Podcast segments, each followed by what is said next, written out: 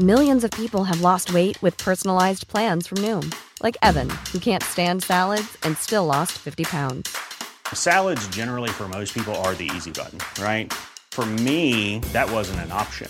I never really was a salad guy. That's just not who I am. But Noom worked for me.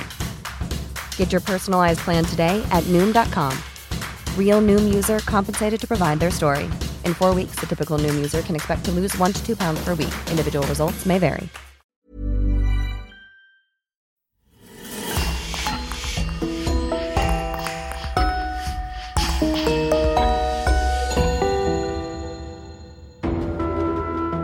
Bonjour et bienvenue pour une nouvelle enquête criminelle. Avant tout, un grand merci à nos abonnés VIP sur lecoinducrime.com. Chloé Mali, Sylvie, Valérie, Audrey et Florence Serafini. C'est grâce à elles que nous pouvons vous offrir des épisodes inédits. Nous vous annonçons aussi que nous allons faire une pause à la fin du mois de juillet. Cette pause nous permettra de proposer plus d'épisodes pour la rentrée et vous proposer des épisodes inédits et spéciaux. Pendant cette période de pause, nous continuerons à publier comme d'habitude des épisodes bonus pour tous les abonnés de notre club. Pour vous, nos abonnés fidèles qui nous écoutent tous les dimanches, nous ne vous laisserons pas seuls. Nous offrons 5 podcasts bonus de 40 minutes à débloquer gratuitement dès maintenant. Nous espérons que ces podcasts vous feront patienter pendant les vacances. Si vous voulez nous rejoindre, c'est maintenant qu'il faut le faire. Rendez-vous sur lecoinducrime.com slash adhésion. Choisissez le club qui vous convient et rentrez le code MEURTRE pour avoir votre abonnement à moitié prix.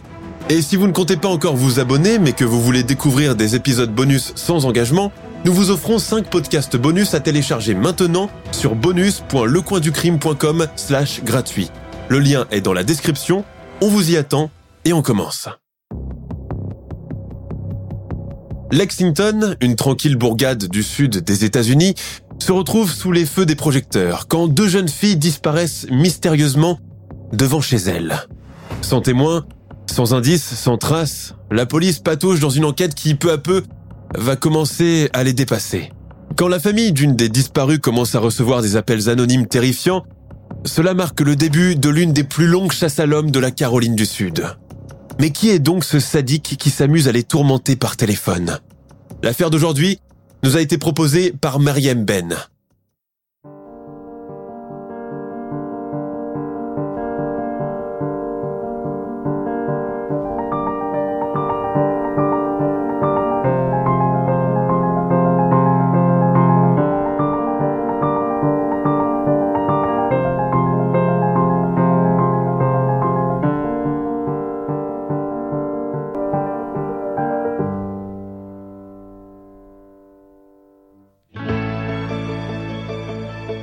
Lexington, Caroline du Sud, mai 1985.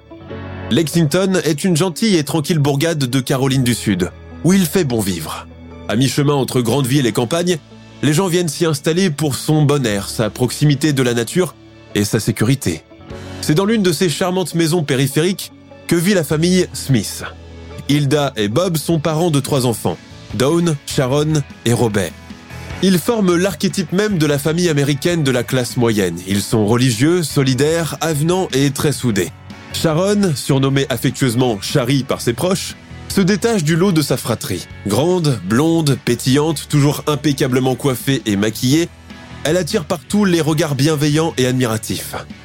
Alors que la fin du mois de mai approche, Shari Smith ne tient pas en place. Elle a 17 ans et d'heureux événements l'attendent prochainement. Tout d'abord, il y a la fête qui marque la fin de ses études secondaires et elle doit choisir la robe qu'elle doit porter lors de l'événement. Juste après, sa famille compte aller passer 10 jours de vacances dans les Bahamas.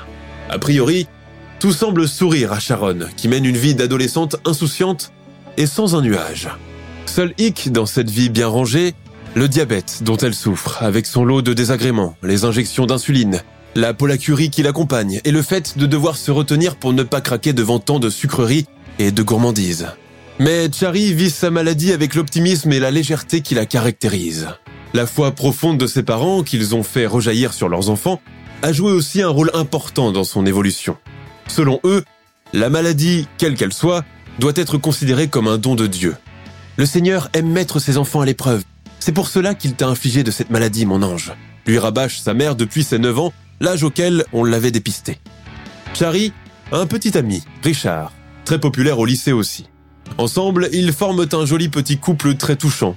Ils sortent ensemble sous la bénédiction des parents de la jeune fille, qui font entièrement confiance à ce garçon correct, qui ne fume pas, ne boit pas et ne fréquente pas les prostituées de la périphérie de Columbia. Alors, tu as déniché quoi de mettre pour aller danser? demande Richard à Shari, en décapsulant avec son briquet sa canette de bière. Shari fronce les sourcils. Rick, je t'avais pourtant dit de ne jamais boire en ma présence. Et alors, c'est pas méchant avec cette chaleur, t'en veux une? Non merci, dit-elle, ne voulant absolument pas enfreindre le commandement de ses parents. Le jeune homme hausse les épaules et boit sa bière à longue traite ponctuée de satisfait. Ah. Puis, il allume une cigarette et tire une longue bouffée. Mais enfin, Burt crie Shari. Est-ce que tu peux être coincé parfois marmonne-t-il en écrasant la cigarette par terre? Leurs sorties en tête-à-tête ne vont jamais au-delà du cinéma ou du centre commercial Macy's, où ils aiment flâner, faire leurs courses et manger des hamburgers. Obsédé par les produits de beauté, Shari adore aller tester les crèmes et les brumes corporelles de la boutique Bath Body Works. Elle repart souvent avec de nouveaux articles qu'elle ne comptait pas acheter, mais qu'elle pense indispensables dans sa salle de bain. Le bal de fin d'année est prévu dans deux jours, juste le temps pour aller récupérer la robe et les chaussures. Richard démarre la voiture direction le centre commercial. Shari a déjà fixé son choix. Elle a trouvé une boutique de vente et location de robes de soirée. Sur le conseil de la vendeuse, elle jette son dévolu sur une robe bleu roi, dénudée au niveau des épaules et à large cerceau, avec des gants en satin blanc et des chaussures assorties. Sa sœur Dawn s'occupera de la coiffure et du maquillage. De son côté, son petit ami empruntera le smoking de son père. À son retour à la maison, ses paquets dans les bras, Shari va trouver son père Bob à son bureau. Chargé du service après-vente pour le compte d'un concessionnaire de voitures, Bob Smith travaille depuis son domicile. Lui et sa fille entretiennent une relation très étroite, très fusionnelle, et malgré ses 17 ans, elle n'enfreint jamais à la règle d'aller le prendre dans ses bras dès qu'elle rentre à la maison. Ça y est, j'ai pris nos billets pour les Bahamas, dit-il avec un grand sourire. Papa, c'est merveilleux, j'ai tellement hâte d'y aller, s'exclame Shari, les yeux brillants. Le soir venu, la famille dîne ensemble, discutant de ses prochaines vacances, ce qu'elle compte y faire, déballant les dépliants en papier glacé remplis d'annonces marketing alléchantes. Venez visiter le parc aquatique Submarineland pour des souvenirs mémorables. Notre hôtel pied dans l'eau comporte des suites familiales avec piscine privée et jacuzzi.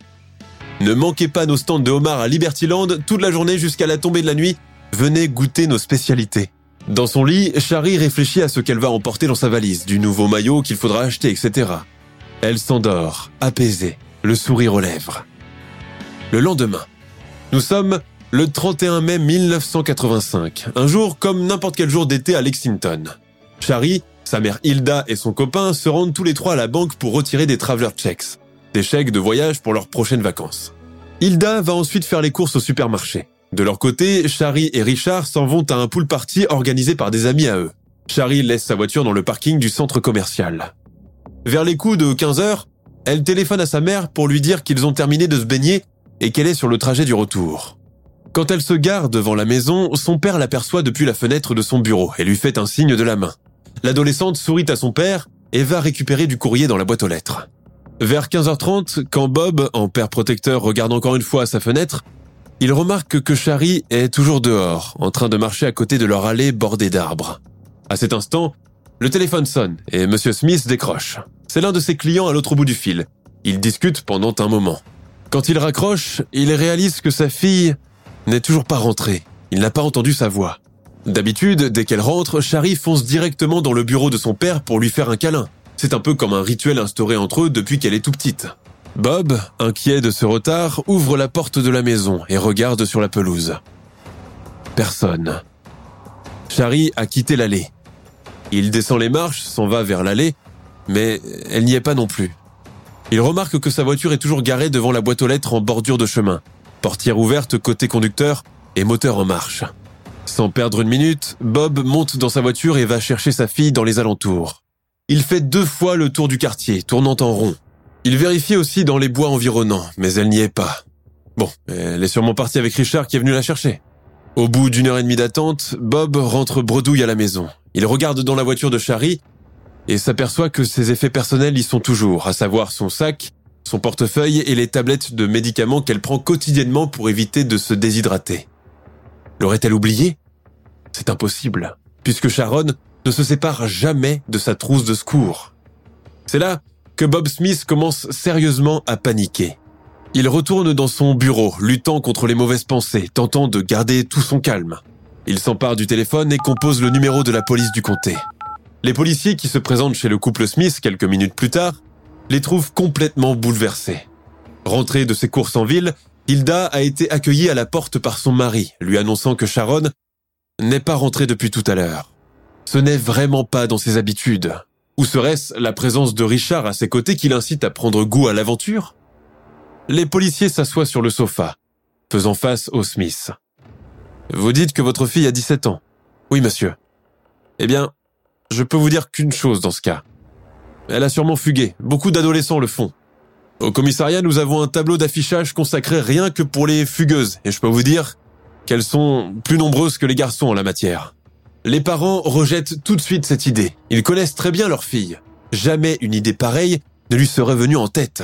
Notre fille Sharon est très bien dans sa peau, elle n'a pas de problème au lycée, elle a un petit copain. Nous sommes une famille très soudée, très aimante, lieutenant. D'ailleurs, nous comptons partir en voyage dans deux jours, marmonne Hilda Smith entre deux sanglots.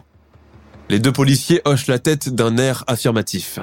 Ils demandent ensuite l'emploi du temps des parents, des frères et sœurs de la disparue, puis s'en vont chercher du renfort pour commencer leur recherche. Le soir venu, Shari n'a toujours pas donné signe de vie, comme évaporé. Ses parents, rejoints par leurs deux autres enfants, Dawn et Robert, restent assis sur le sofa, l'œil fixé sur le téléphone, dans l'espoir qu'ils finissent par sonner. En vain. À partir de ce moment, le cauchemar des Smiths commence. Ce qui aurait dû être une célébration mémorable de fin d'études secondaires se transforme en une troublante investigation policière. Le lendemain, 1er juin, tout le quartier est au courant de ce qui s'est passé. Ému par les parents de Shari, beaucoup de volontaires, dont des voisins et des amis, se joignent aux recherches, sans compter les forces de l'ordre local, étatiques et fédérales. La maison de la famille Smith se trouve en zone rurale, environ une dizaine de kilomètres de la ville de Lexington, et le quartier est entouré par des bois denses. C'est à ce niveau que la police ordonne de commencer les recherches. Pour prendre de l'avance, elle envoie aussi un hélicoptère sillonner toute la zone. Mais au bout d'une journée ininterrompue de recherche, aussi bien par voie terrestre qu'aérienne, force est de constater que Shari n'est nulle part. Mais les Smiths sont encore loin d'imaginer ce qui les attend. Deux jours plus tard, après le début des investigations, le téléphone du salon se met à sonner. Hilda saute littéralement dessus. Allô, c'est toi, Charlie dit-elle le cœur battant. Mais c'est une voix d'homme qui est à l'autre bout du fil. Il s'exprime avec l'accent traînant du sud. Je veux vous donner des nouvelles de Charlie. Elle est avec moi. Qui êtes-vous? demande Hilda, toute pâle. Oh, tout de suite les questions. Charlie se porte comme un charme. Eh ben, je peux vous dire que Marilyn Monroe peut aller se rhabiller. Je n'ai encore jamais vu une coloration peroxydée aussi réussie. Le ravisseur émet un petit sifflement admiratif. Il ricane, visiblement ravi de sa blague. Sharon est naturellement blonde, balbutie Madame Smith. Sharon est naturellement blonde. La singe-t-il d'une voix de fausset. Hilda Smith l'assaille de questions et demande à parler à sa fille pour s'assurer qu'elle va vraiment bien, comme il le prétend. Hé, doucement, doucement. J'ai dit que j'avais des informations à propos de votre fille. Pas la peine de me bousculer. Elle portait bien un t-shirt jaune, un short blanc par-dessus, un maillot noir de pièces. Bien cela. Oui, c'est exact, répond la maman d'une petite voix. S'ensuit un petit silence qu'elle croit durer une éternité. Demain matin, regardez votre boîte aux lettres. Vous y trouverez un courrier. Il raccroche brutalement, sans lui laisser le temps de répliquer. Hilda Smith va chercher son mari et lui rapporte l'étrange conversation téléphonique qu'elle vient d'avoir. Le soir même, le combiné se remet à sonner. Bob décroche. C'est le même homme que ce matin. Je vais vous donner deux informations sur Sharon. Vous serez bien gentil de les transmettre au shérif James Metz. Hilda, accrochée à l'oreillette du téléphone, suit toute la conversation, les yeux fixant ceux de son mari. Premièrement, vous allez dire au shérif que ces hommes cherchent dans la mauvaise direction. Deuxièmement, il devra aller sur la chaîne locale à 19h précise et annoncer publiquement que toutes les recherches sont annulées. Mais il raccroche. Les Smiths préviennent aussitôt le poste de police. Alertés, les autorités ne perdent pas de temps. Ils ne veulent surtout pas attendre jusqu'au lendemain l'arrivée de la lettre comme annoncé à Hilda le matin même. Pour ce faire, ils se rendent carrément au domicile du postier et lui ordonnent de donner le mystérieux courrier. Effectivement, il est bien là. Il s'agit de deux simples lettres manuscrites rédigées avec un stylo. L'une est adressée aux Smith et l'autre à Richard, le petit ami de Shari. La première annonce. Chère maman et papa, ceci est ma lettre d'adieu et mon testament. Vous ne pouvez pas imaginer combien j'ai hésité à vous l'écrire, mais il a bien fallu que je le fasse, pour que vous soyez tranquille sur mon compte. Je suis à présent avec mon père, je pars en paix. Oh, s'il vous plaît, n'ayez pas peur pour moi, souvenez-vous juste de ma personnalité attachante et des bons moments que nous avons tous passés ensemble. Je vous demande juste une chose, ne cédez pas à la douleur, ne la laissez pas vous rendre dur et bouleversé. Tout marche pour ceux qui aiment le Seigneur. Je vous aime tous. Adieu. Sharon. Dans la lettre destinée à Richard, qui est plus brève, Sharon insiste sur le fait qu'il doit accepter Jésus comme sauveur. Alors que des spécialistes en écriture examinent les deux missives et leurs enveloppes, un autre coup de fil surprend les Smiths alors qu'ils se trouvent chez eux. Il faut rappeler qu'à ce stade de l'enquête, les autorités ont commencé à enregistrer tous les appels téléphoniques arrivant et émanant de chez les Smiths. L'appel se produit, comme la veille, à 15 heures. Cette fois-ci, c'est Dawn, la sœur aînée de Sharon, qui répond. Vous avez bien reçu ma lettre aujourd'hui? Oui, nous, nous l'avons bien reçue. Répond la jeune fille. Bon. Donc vous comprenez qu'il ne s'agit pas d'un canular téléphonique. Oui, oui, nous l'avons bien compris. Le ton de l'homme monte. Bon, écoute, écoute, écoute. Écoute-moi bien. Je dois vraiment faire vite. Euh, je sais que ces appels sont enregistrés. En effet, nous avons décidé que c'était la bonne solution. Son discours devient incohérent. Shari ne fait pas partie de moi, d'accord? Physiquement, mentalement, émotionnellement, spirituellement même. Mais nos deux âmes ne font plus qu'un à présent. Vos âmes ne font qu'une avec Shari. Demande Dawn d'un air moqueur. Effectivement. Nous travaillons d'ailleurs sur cela. Donc, s'il vous plaît, faites ce que nous demandons. L'homme mystérieux prévient encore la famille que dans deux ou trois jours, ils auront d'autres nouvelles à propos de leur fille. Il faut bien souligner que ces appels sont toujours brefs, sournois et effrayants. Mais les Smiths n'attendront pas aussi longtemps pour recevoir un nouvel appel téléphonique. Dès le lendemain, l'homme passe un nouveau coup de fil dans l'après-midi. Il donne cette fois-ci des détails sur le déroulement du kidnapping de Shari. L'adolescente, à peine revenue de sa poule partie, faisait les 100 pas juste à côté de la boîte aux lettres quand cela s'est produit. Lui s'est approché d'elle et l'a menacée avec son pistolet 22 long rifle. Il l'a ensuite forcé à monter à bord de sa voiture, garée juste derrière la sienne. Il révèle encore quelque chose de très troublant. À 4h58 précise du matin, samedi 1er juin 1985, Sharon et moi, nous ne formions plus qu'un, une seule et unique âme. Une seule et unique âme? Que, que veut dire cela? demande Madame Smith. Pas de question pour le moment, s'il vous plaît. Il insiste sur un élément. Je ne veux pas de rançon. Gardez vos économies. À partir du 5 juin, la famille se met à recevoir des appels plus rapprochés, jusqu'à deux ou trois dans la journée. Il remarque que le ravisseur semble lassé de ce petit jeu. Il se trompe. Lors d'un énième appel, il leur donne des directives sur l'emplacement du corps de Shari. Allô Écoutez-moi attentivement. Vous allez prendre l'autoroute 378, arriver au rond-point, tourner à la sortie de Prosperity Exit, continuez de rouler pendant environ un, un mile, un mile et demi. Puis, tournez à droite, route 103 en direction de la forêt. Roulez encore pendant un mile. Vous allez déboucher sur une espèce de clairière. Là, au centre, vous allez apercevoir une petite maison, peinte en blanc. Vous allez contourner cette maison et vous rendre dans le jardin, juste derrière en contrebas. À six pieds sous terre. Nous vous y attendrons, Sharon et moi. Suivant scrupuleusement l'itinéraire donné par le ravisseur, les Smiths se retrouvent dans le comté de Saluda. Quand ils arrivent effectivement devant la maison en bois peinte en blanc, ils retiennent leur respiration. Hilda, la maman, est prise d'un très mauvais pressentiment. Ses jambes refusent presque de faire le moindre mouvement, tant elle est terrorisée à l'idée de ce qu'elle va découvrir dans un instant. Les parents et leur fille aînée, main dans la main, contournent la maison et descendent en contrebas du jardin. Là, à l'ombre d'un grand peuplier, à demi caché par les branchages, ils découvrent le cadavre de Sharon. À cause de la chaleur et l'humidité ambiante, la décomposition s'est produite très rapidement. De la jeune fille blonde et souriante, ne reste plus qu'un amas d'eau recouvert de chair putréfiée et visqueuse. Durant l'autopsie, les médecins légistes ont beaucoup de mal à déterminer les causes de la mort de Sharon. Pas de traces de coups, ni aucune agression sexuelle. Le shérif Metz suggère alors qu'elle est sûrement due à des complications liées au diabète dont souffrait la victime. D'autant plus qu'elle n'avait pas sur elle ni ses médicaments contre la déshydratation, ni son insuline. La chose la plus effrayante encore, c'est que le ravisseur et meurtrier a fait durer le supplice des Smiths durant une semaine, de façon tout à fait intentionnelle, s'adonnant à ce jeu sadique d'appel anonyme pour les embrouiller ainsi que la police. Reste à savoir où il se cache à présent. D'autant plus qu'il représente maintenant une vraie menace aussi bien pour les Smiths que pour tous les habitants du comté de Lexington. L'assassinat de Sharon plonge sa famille dans l'abîme. Ses parents, complètement dévastés, n'ont même plus la force de prier, eux d'habitude si croyants. Hilda passe le plus clair de ses journées assise sur son sofa, à l'affût du moindre coup de téléphone, et Bob a demandé un arrêt de travail. Dorénavant, non seulement ils doivent lutter tous les jours pour se lever et affronter la dure réalité, tout en essayant de donner un semblant de normalité pour leurs deux autres enfants, mais ils doivent aussi accepter que leur maison soit transformée en un véritable terrain d'investigation.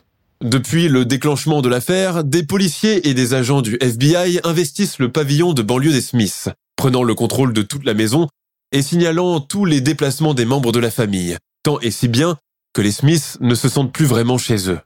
Les policiers et les agents du FBI font de leur mieux pour coordonner cette chasse à l'homme, mettant sur écoute tous les appareils téléphoniques et allant même jusqu'à escorter Hilda et Bob pour faire leurs courses ou encore leur fils Robert à son match de basketball. On n'est jamais assez prudent. Il se pourrait même que le meurtrier de Sharon soit dans les parages et qu'il compte s'attaquer à sa famille. Deux jours après que le corps de l'adolescente ait été retrouvé, le meurtrier téléphone à un journaliste d'investigation très connu dans la région, un dénommé Charlie Keys. Keys travaille dans la chaîne de télévision locale située à Columbia. Lors de cet appel téléphonique, l'assassin lui dit ⁇ Je veux me rendre à la police, mais j'ai peur de me faire tuer durant le procédé. Pour affirmer qu'il s'agit bien de lui, il révèle au journaliste toutes les informations connues seulement du meurtrier. Je veux que vous fassiez une émission à propos de moi et de Sharon, à condition que le shérif Metz soit présent et que son numéro de téléphone soit affiché en gros caractères sur l'écran. Puis il raccroche. Le soir même, et comme s'il avait pris plaisir à ce sinistre rituel, il téléphone à la famille Smith. Je voudrais parler à Dawn, pas à vous, ni à votre mari, seulement Dawn. Visiblement flatté de discuter avec la sœur aînée de sa victime, il lui révèle que le journaliste Charlie Keys a accepté de faire une émission sur lui. Il compte aussi lui envoyer une photo de sa sœur, prise alors qu'elle était debout dans l'allée. Enfin, il dévoile la manière avec laquelle il l'a tuée, par strangulation, étouffée par une pellicule de cassette VHS qu'il a serrée autour de son cou. Les funérailles de Sharon Smith se déroulent dans une grande émotion.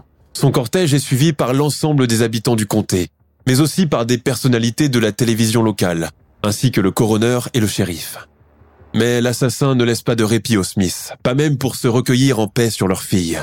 Dès qu'ils rentrent à la maison, le téléphone du bureau de Bob se met à sonner. Je voudrais parler à Dawn. La fille aînée des Smiths s'empare du combiné, remplie d'une telle rage qu'elle pense d'abord l'insulter. Mais au lieu de cela, elle se retient et prend une voix calme et posée, ne laissant rien transparaître de son émotion. Elle a compris qu'avec ce genre d'individu, il ne fallait pas paraître bouleversé ou démonté. Vous savez, je n'ai finalement pas eu le courage nécessaire pour me rendre chez les flics. lui confie-t-il sur un ton amical. Elle ne répond pas. Il ajoute ce détail qui fait froid dans le dos. J'étais parmi la foule tout à l'heure, et j'ai assisté aux funérailles de Sharon. Dawn, bien que très ébranlé, ne dit rien. Encouragé ou énervé par son silence, il lui dit Ce truc commence à me dépasser, je, je rêve de faire l'amour avec toi au moins deux fois. Je t'ai observé par ta fenêtre. Dawn, j'espère que toi et ta famille trouveraient la force de me pardonner un jour pour ce que j'ai fait à Shari. Quand vous l'avez tuée, avait-elle peur? Était-elle tourmentée? coupe-t-elle. Non. Elle était tout à fait sereine, elle est partie paisiblement et sans souffrance. Elle savait que Dieu était avec elle en ce moment, et qu'elle allait devenir un ange du ciel. répond-il presque ému. Puis il raccroche en promettant de rappeler encore le samedi suivant, ce qu'il fait. Puis il y a comme une accalmie. Les appels anonymes cessent pendant un moment. La deuxième moitié des années 80 marque l'émergence d'une toute nouvelle spécialité policière, les profilers. Alors que le meurtrier se tapit toujours dans l'ombre, les autorités de Lexington demandent l'aide de l'un de ces policiers psy, comme ils les appellent entre eux, John Douglas. Ceci afin de créer le profil type de l'assassin de Sharon Faye Smith. Selon Douglas, l'assassin serait un homme de race blanche, âgé entre 25 et 35 ans, célibataire, appartenant à la classe laborieuse, exerçant probablement en qualité d'électricien dans un chantier. Au vu de son accent, il doit être originaire de la région, et il y vit probablement toujours. Il est doté d'une intelligence moyenne. Il a dû aussi avoir des démêlés avec la justice par le passé pour des affaires de mœurs. Enfin, il serait obèse, peu attrayant et sans amour propre. Les appels anonymes qu'il passait aux Smith lui donnait un sentiment de toute puissance, car il n'a jamais été aimé ou considéré durant son enfance. L'arrêt brutal et inattendu des appels laisse penser à la police et aux médias que l'assassin se serait suicidé. Il ne se doute pas qu'il est en train de préparer le terrain pour piéger sa nouvelle victime. Deborah May Elmick, 9 ans, vit avec ses parents et ses deux jeunes frères et sœurs à Shiloh Trailer Park, un petit village tranquille et verdoyant d'Old Pervisol Road dans le comté de Richmond. Blonde, mince, énergique, pleine d'entrain, Deborah, qui est en vacances, passe ses journées à jouer dehors, à faire de la corde, grimper aux arbres et faire du vélo.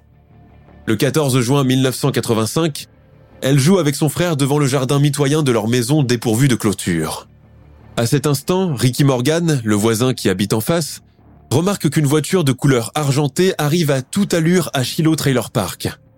La voiture traverse la longue allée, passe devant des résidents occupés à jouer aux cartes, avant d'aller se garer à la hauteur de Déborah et son petit frère. Le conducteur reste là à les observer pendant quelques secondes. Puis, il sort rapidement de sa voiture, s'empare de la fillette devant son frère, la jette sur la banquette arrière, avant de démarrer en trombe et quitter le village à grande vitesse. La fillette proteste et gigote pour être libérée, mais le conducteur reste de marbre, uniquement concentré sur la route. Le voisin, Ricky Morgan, part à la poursuite de la voiture, mais elle est déjà loin. Alors, il fonce chez les Helmick et trouve le papa, Sherwood. Un homme a kidnappé Déborah, dit le voisin. Ensemble, ils montent à bord du minivan des Helmick et s'engagent dans la poursuite de la voiture argentée, suivant la trajectoire empruntée par elle. Au bout de quelques minutes de trajet, ils perdent sa trace, incapables de la localiser. Ils font demi-tour et se rendent au poste de police. Ricky Morgan, présent lorsque la petite fille a été kidnappée, fournit des informations importantes. La voiture argentée possède des plaques immatriculées en Caroline du Sud, dont la première lettre est un D. Il décrit également le ravisseur.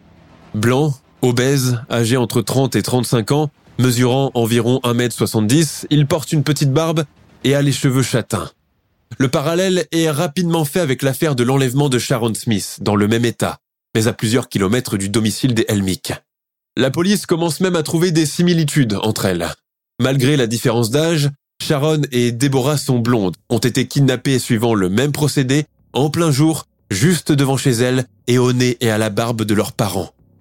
Les hypothèses de la police ne tardent pas à être confirmées le soir même, lorsque le meurtrier appelle pour revendiquer le kidnapping de l'enfant. Une semaine plus tard, il rappelle encore la famille Smith pour leur donner des directives sur l'emplacement du corps de la petite Deborah Elmick. Tel un GPS, il leur donne l'itinéraire. Écoutez-moi bien. Tournez à droite, la dernière route avant d'arriver au rond-point. Il y a un signe stop. Roulez encore une cinquantaine de miles. Et tournez à gauche. Vous trouverez une petite clairière. Déborah vous attendra là-bas. Dieu nous pardonne à tous. En suivant encore l'itinéraire, la police finit par localiser le cadavre de la fillette, à Lexington. Tout comme Shari, le corps sans vie de Déborah est resté à se décomposer pendant huit jours, en pleine canicule. La psychose s'installe dans le comté. Malgré la chaleur, on interdit strictement aux enfants d'aller jouer dehors. Les jeunes femmes sortent toujours accompagnées, et s'il leur arrive d'être seules, elles ne s'attardent jamais devant leurs allées respectives, se dépêchant de fermer la porte derrière elles et se barricader.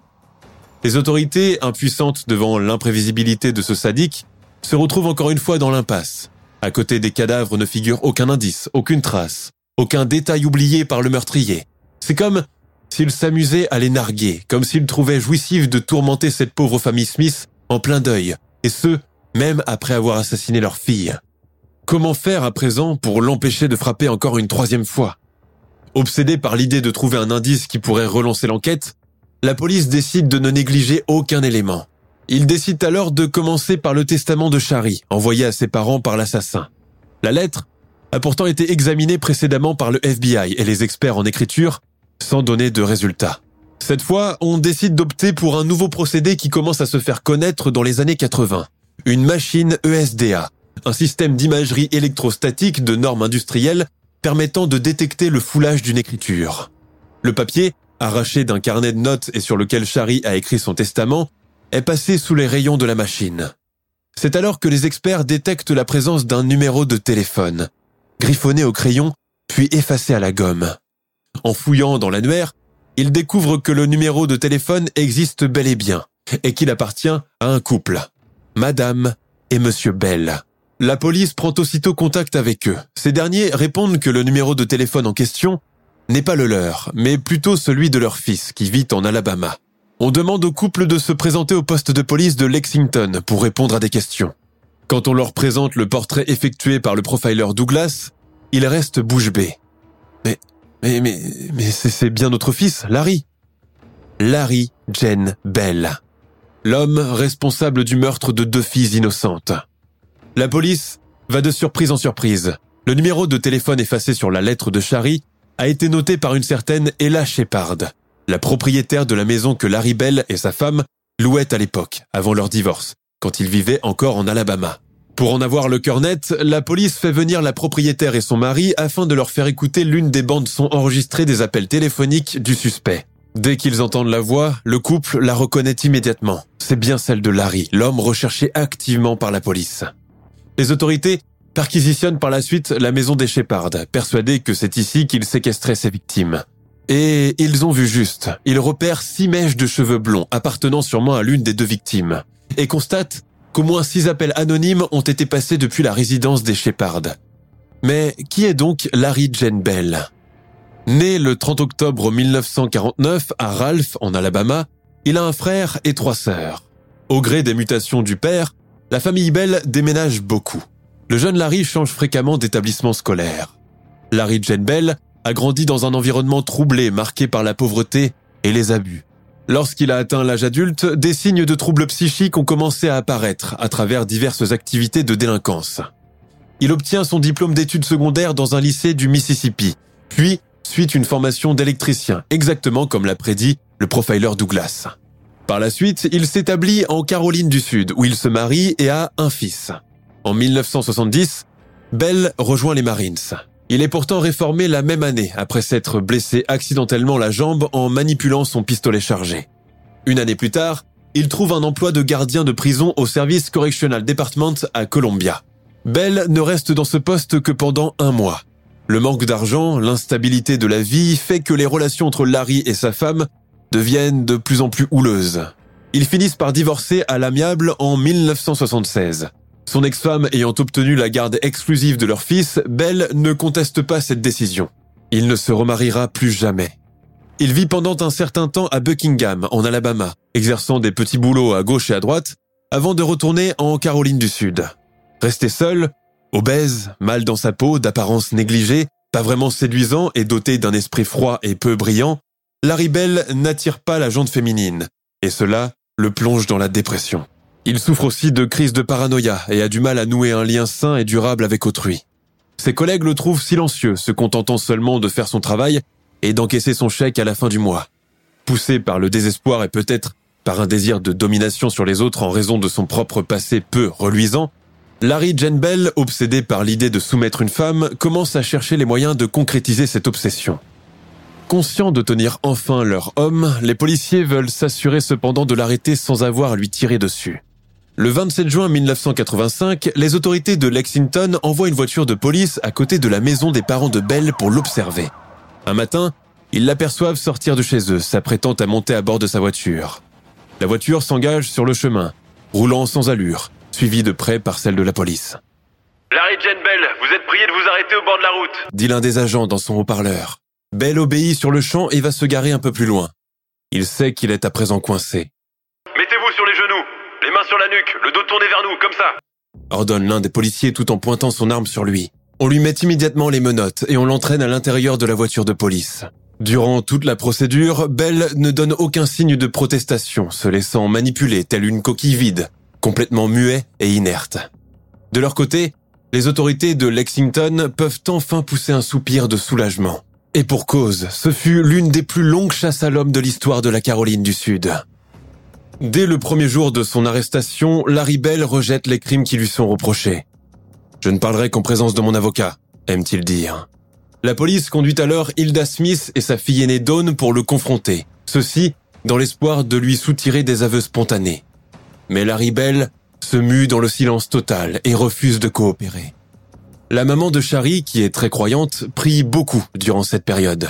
Elle va même jusqu'à pardonner à l'assassin de sa fille. Je ne pouvais pas haïr cet homme car il n'y avait plus de place dans mon cœur pour plus de douleur, racontera-t-elle plus tard à une journaliste.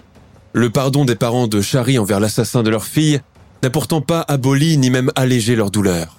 La couverture médiatique récurrente et les procédures judiciaires interminables les forcent à revivre quotidiennement l'enfer vécu par leur fille.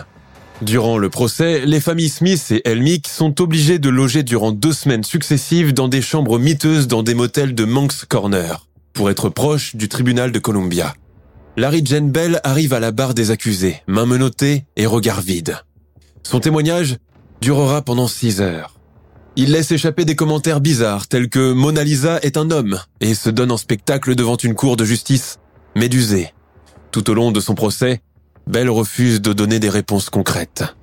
Le silence est d'or, dit-il avec panache quand l'un des avocats ou le juge lui-même lui pose une question. Je voudrais que Don Smith m'épouse, en référence à la sœur aînée de Shari, avec qui il avait parlé plus d'une fois au téléphone lorsqu'il passait des appels anonymes. Au terme de son procès, Bell n'a montré aucun remords pour ses actes et a fait preuve d'un manque d'empathie inquiétant envers les familles de ses victimes. Son attitude effrayante n'a fait que solidifier l'opinion publique sur son sang-froid. On le soupçonne d'être également derrière la disparition en 1984 de Sandy Helen Cornett. La jeune femme était la petite amie de l'un des collègues de Bell. Sa culpabilité n'a cependant jamais été prouvée. Pour le rapt et l'assassinat de Shari Smith et Deborah Elmick, Bell est condamné à la peine capitale. Alors qu'il est dans les couloirs de la mort, Bell affirme qu'il est l'incarnation de Jésus. Toujours dans l'espoir de se faire remarquer, il fait appel de son jugement onze fois et à chaque fois rejeté. Des activistes pour l'abolition de la peine de mort en Caroline du Sud ont même incité les Smiths à se joindre à leur cause et demandé à ce que la peine de Larry Bell soit révisée et reconvertie en peine de prison à perpétuité. Les Smiths ont refusé, bien évidemment.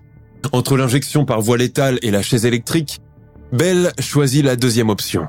Il est exécuté par électrocution le 4 octobre 1996. Le jour de l'exécution de Larry Bell, les amis de Shari Smith sont venus en groupe et sont restés debout devant la porte du centre correctionnel, des bougies à la main. Les parents de la jeune fille, Hilda et Bob Smith, ont même prié pour lui devant leur télévision où ils ont suivi la couverture médiatique de l'exécution de l'assassin de leur fille. Les premières expériences de pauvreté et d'abus de Larry Jane Bell ont sans aucun doute joué un rôle important dans la formation de la personne sadique qu'il est devenu plus tard dans la vie.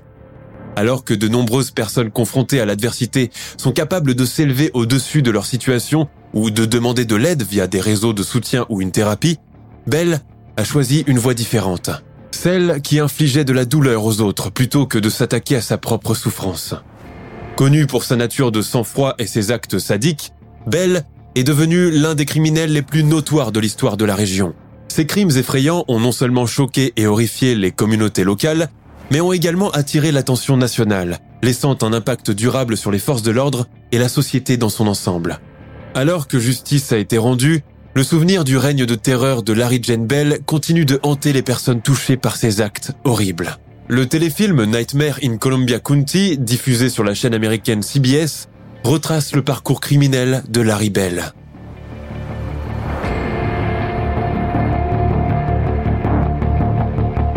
Nous sommes à la fin de notre émission du jour. N'hésitez pas à écouter les autres émissions du podcast et à prendre 5 secondes pour nous laisser un 5 étoiles sur iTunes. C'est vraiment très important pour nous. Vous pouvez aussi vous abonner pour ne pas rater les prochains épisodes et nous suivre sur Facebook pour nous en proposer de nouveaux. Merci et à bientôt.